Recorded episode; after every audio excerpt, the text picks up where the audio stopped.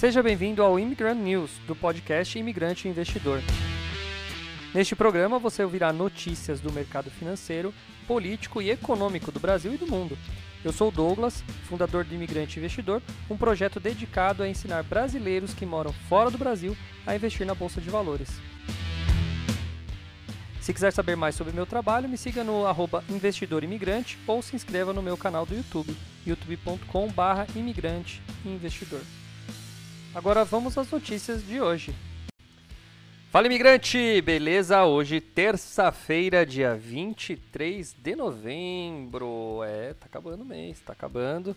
São exatamente 10 e 15 da manhã, a bolsa acabou de abrir. E tá assim, né? Tá naquele vai, não vai, vai, vai, não vai, vai, não vai. Exatamente neste momento, 103 mil pontos. Tá segurando bem a linha dos 102 ali, dos 100 mil pontos para arredondar. Então é bem provável que a gente volte a ter uma provável subida aí é, para os próximos dias, né? E aí a gente vai ver se ele vai quebrar em breve esse suporte ou não. Mas se ele segurar bem esse suporte, quem sabe agora seja um bom momento para reversão de tendência. Ai, que Deus ouça a gente, né? Que seja uma reversão de tendência e a gente ir comprando tudo na baixa, né? Acabei de sair de uma mentoria com a Aline e a gente fez umas boa, uma boa cartela, uma boa carteira de investimentos com uh, fundos imobiliários que estão assim deliciosos. Joninhas, a gente comprou 15 fundos imobiliários e a previsão de recebimento é de 1,3% na carteira para o mês que vem já. Olha que louco. Imagina você ter uma carteira com 15 ações que na média vão render 1,3. Eu não consigo isso porque eu já tenho preços médios muito altos, né? Eu já estou há tempo no mercado, então tem ação que eu paguei mais caro, peguei, comprei ação na alta. Então média sempre é assim, né? Mas para quem vai entrar agora em fundos imobiliários, vai pegar coisas com bom preço. Inclusive achei uns papéis ali, Jonas, que tem é, boa rentabilidade e contratos assegurados até 2037, cara. Achei um papelzinho no meio daqueles 300 lá, não conhecia, é um monoativo, é um problema, mas para quem já tem uma carteira bem diversificada, um monoativo não é tão perigoso. É um monoativo que paga uma boa, um bom aluguelzinho, vai renovar o vai renovar não, vai ter ajuste de contrato agora em dezembro, ou seja, a partir de janeiro vai aumentar o aluguel dele e o contrato é até 2037, cara. Olha que delícia. Imagina você ter até 2037 um aluguel meio que garantido, né? Todo mês caindo na sua conta. É. Então, a gente fez isso. Descobri hoje na minha mentoria com a Aline. Então, lá da, do Reino Unido. Uh, então tá. Vamos começar? Vamos começar com as notícias? É, essa semana, hoje, né? Hoje é terça. Essa semana a gente tem a famosa Thanksgiving, né, que é o feriado, um dos feriados mais importantes nos Estados Unidos, né, o feriado de ação de graças na quinta-feira. Mas na sexta é que muita gente gosta, que é a, o início da temporada de Natal marcado pelo Black Friday, né? aí fora chamado de Black Friday, aqui no Brasil chamado de Black Fraud, né? mas a gente vai ter isso daí. E olha que louco, para quem tá no Brasil, né? Eu peguei uma, uma noticiazinha aqui para quem tá, vai estar tá passando no Brasil. Ó, você já, tá, já ganha em dólar, imagina comprar as coisas aqui a preço mais barato ainda, né? Veja os melhores horários para encontrar promoções na véspera e no dia do evento. Os lojistas vão esperar pela madrugada para desovar ofertas, mas quantidade deve ser menos de um terço das promoções antecipadas na quinta. Vamos ver o que ele fala aqui. Você não vai precisar esperar pela chegada da madrugada desta sexta-feira para ter acesso às promoções mais concorridas da Black Friday. O movimento de compras mais aguardado do ano vem antecipando a cada edição seu pacote de ofertas para fisgar o consumidor que precisa muito e sabe que vai comprar. Um estudo realizado pela Promobit, plataforma especializada em promoções e descontos, aponta que a partir das 18 horas desta quinta já será possível encontrar promoções a pesquisa sinaliza que os lojistas ainda deverão esperar pelo início da madrugada de sexta para desovar suas ofertas. Tá? Para chegar a essa conclusão, a Promobit avaliou os horários que foram tornadas públicas mais ofertas de verdade, nas, de verdade está entre aspas, nas últimas três edições da Black Friday no país. A base de dados da Promobit é alimentada por 1,9 milhão de, usu de usuários da plataforma, por ferramentas de comparação de preços e por meio de anúncios oficiais de promoções emitidos pelas empresas participantes da Black Friday. Antecipar as ofertas é uma estratégia usada pelas varejistas para trabalhar a marca, reativar a base e fugir um pouco daquela concorrência pesada, diz Fábio Carneiro, CEO da Promobit. Carneiro ressaca que o ritmo das antecipações uh, de ofertas não vai ficar restrito à véspera do evento. O Black November, fenômeno que vem fazendo uh, todo mês, todo mês de novembro, né, claro, é uma vitrine de ofertas, né? E isso já é uma realidade. Valerá então comparar se na Black Friday as promoções anunciadas são melhores do que a do mês de novembro inteiro, tá? É... Promobit considera o seu levantamento que a Black Friday come começará às 19 do horário de Brasília de quinta e se estenderá até o final do dia da segunda-feira, porque é comum que apareçam promoções durante o fim de semana, terminando so somente na Cyber Monday. A Cyber Monday, que é a segunda-feira cibernética, foi oficializada nos Estados Unidos em 2005 como uma estratégia de vendas por meio de e-commerce para queimar o estoque e fazer circular produtos, como eletrônicos e itens de informática que não foram vendidos na Black Friday. Você sabe por que, que começou a Black Friday? É, muita gente não sabe, mas a Black Friday ela começou como uma maneira de renovar os estoques para o Natal. Então você pega os produtos que estão ali travados nas lojas durante o ano, que não foram vendidos, e eles fazem a, a sexta-feira, Black Friday, para dar início, para poder zerar os estoques para começar as vendas de produtos novos para o Natal. Tá? É... é isso aí, vamos ver o que, que tem de bom pela frente. Cada produto tem seu horário quente também. Olha que legal. No segmento de moda, os consumidores poderão ir até dormir mais cedo. Quem buscará por roupas, calçados e essas coisas terão oportunidades de oferta até as 21 de quinta, podendo se estender até as 22 com novos picos de anúncios a 21 horas de sexta. Quem vai garimpar por roupas e calçados masculinos, o movimento pode ser quase idêntico em relação ao ano passado. 2019, os maiores picos de oferta foram às 11 da quinta-feira e à meia-noite. Neste ano, o estudo Promobit reforça que, por causa da dúvida, vale entrar nos sites pela manhã e voltar às 21. Ah, para smartphones, as compras são entre 23 e 2 da manhã de sexta. Tá? Informática também entra nessa lista, mas os picos podem variar entre 19 e 2 horas de sexta. Ah, que mais? Eletrodomésticos vão ser mais distribuídas, tá? É, não tem tantos picos. O maior pico, mas não muito, pro, não muito proeminente, foi a meia-noite, tá? Uh, que mais? Games, imprevisível, como como está dizendo aqui. Então, a gente tem aí mais ou menos uma, uma previsão de quais são os melhores horários. Interessante essa tabelinha aqui para a gente acompanhar. Bom, é isso aí. Para quem está no Brasil, Black Friday legal. Para quem nos Estados Unidos, a Black Friday é fenomenal. Momento de uh, ir às compras e fazer bastante coisa lá. Uh, agora vamos falar de uma coisa aqui é, interessante, né, no mínimo, que é a dona Dilma Rousseff. Né? É sim, a nossa ex-presidente da República, ou ex-presidenta, de acordo com ela, né? É, ela disse uma frase interessante. Ela falou assim: China representa a luz contra a decadência ocidental. Vamos ver isso aqui, vamos ler na, na íntegra, porque eu vi isso daqui ontem e hoje revi, fiquei com curiosidade de ler essa notícia, mas como eu estava prestes a começar aqui, eu falei, vou ler ao vivo para a galera aqui. A ex-presidente da República, Dilma Rousseff, elogiou o modelo chinês de sociedade e afirmou que o país representa uma luz contra a decadência ocidental. Os elogios foram feitos na última segunda-feira, 22, durante um debate virtual para o lançamento de um livro sobre a China. Dilma não escondeu admiração pela maneira que o país é gerenciado. É, e a China, bom, palavras dela, e a China, eu acho que ela representa uma luz nessa situação de absoluta decadência, escuridão que é atravessada pelas sociedades ocidentais. Foi o que ela disse. A China possui regime de partido único, sem democracia e com perseguição de muitas pessoas. Mas nenhum desses pontos foi abrangido no debate.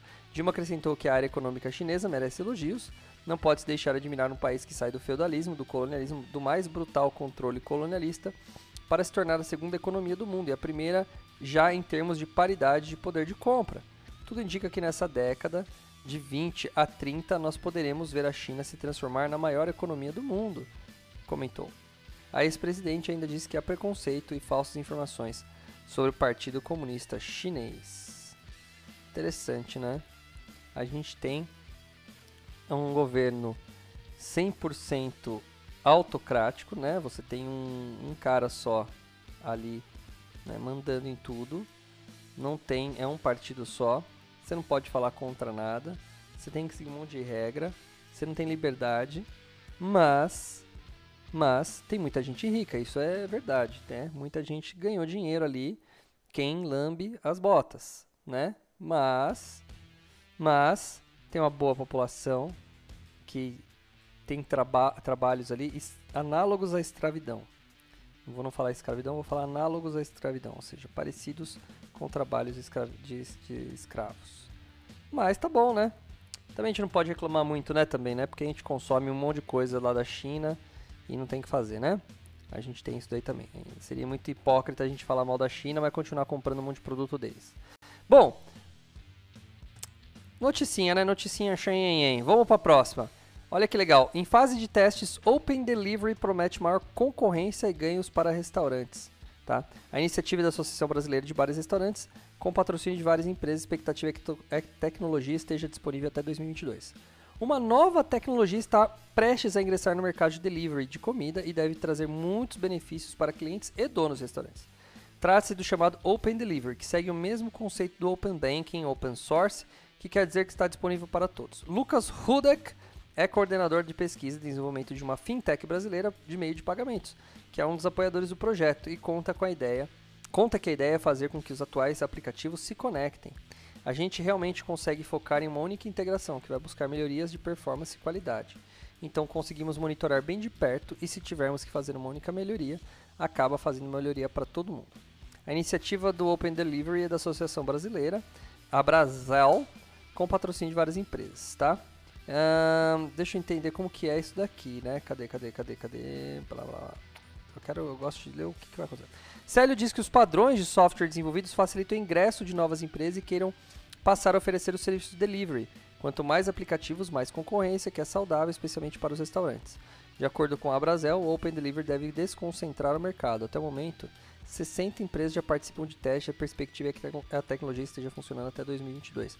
Interessante. Para quem não entendeu, o Open Banking, por exemplo, é você ter os seus dados bancários acessados por qualquer banco. Então, quando você tem isso, né, o, o banco sabe o que você tem, o quanto você ganha, o quanto você gasta. Ele pode te dar é, promoções, ele pode entrar em, em contato com você concorrendo com outro banco que você já tem conta e te oferecer empréstimo em uma condição melhor, refinanciamentos. No caso do Open Banking, parece, parece que é uma boa solução, né?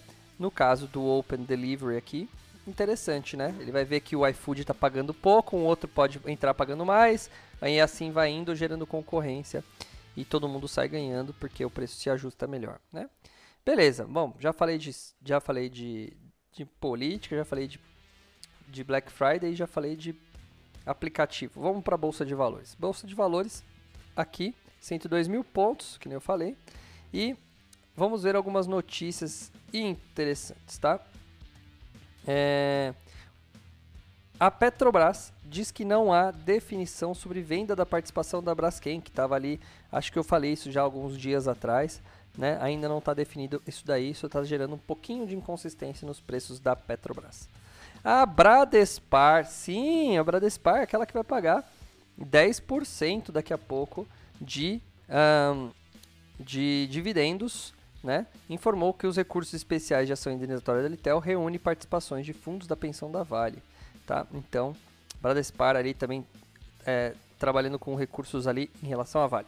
O que mais que a gente tem de bom aqui? Vamos ver. Um, Banco Inter formalizou a, a aquisição da Pronto Money Transfer, companhia de tecnologia financeira sediada nos Estados Unidos com subsidiários no Brasil, Canadá e Reino Unido.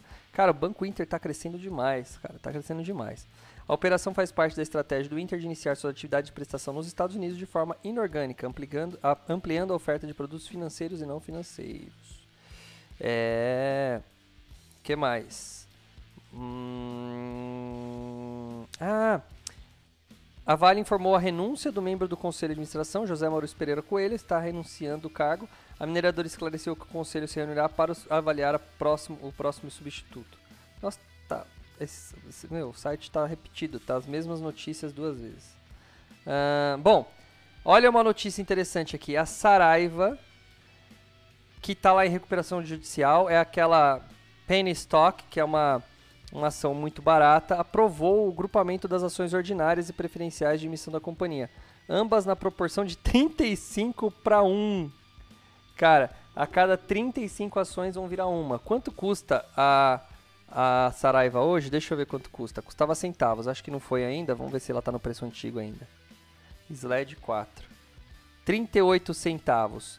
Então, 35 para 1, eu faço 38 para vocês entenderem o que, que é agrupamento ou, ou implit. Eu pego ali os 38 centavos que ela está custando hoje, uma ação custa 38, eu vou multiplicar por 35.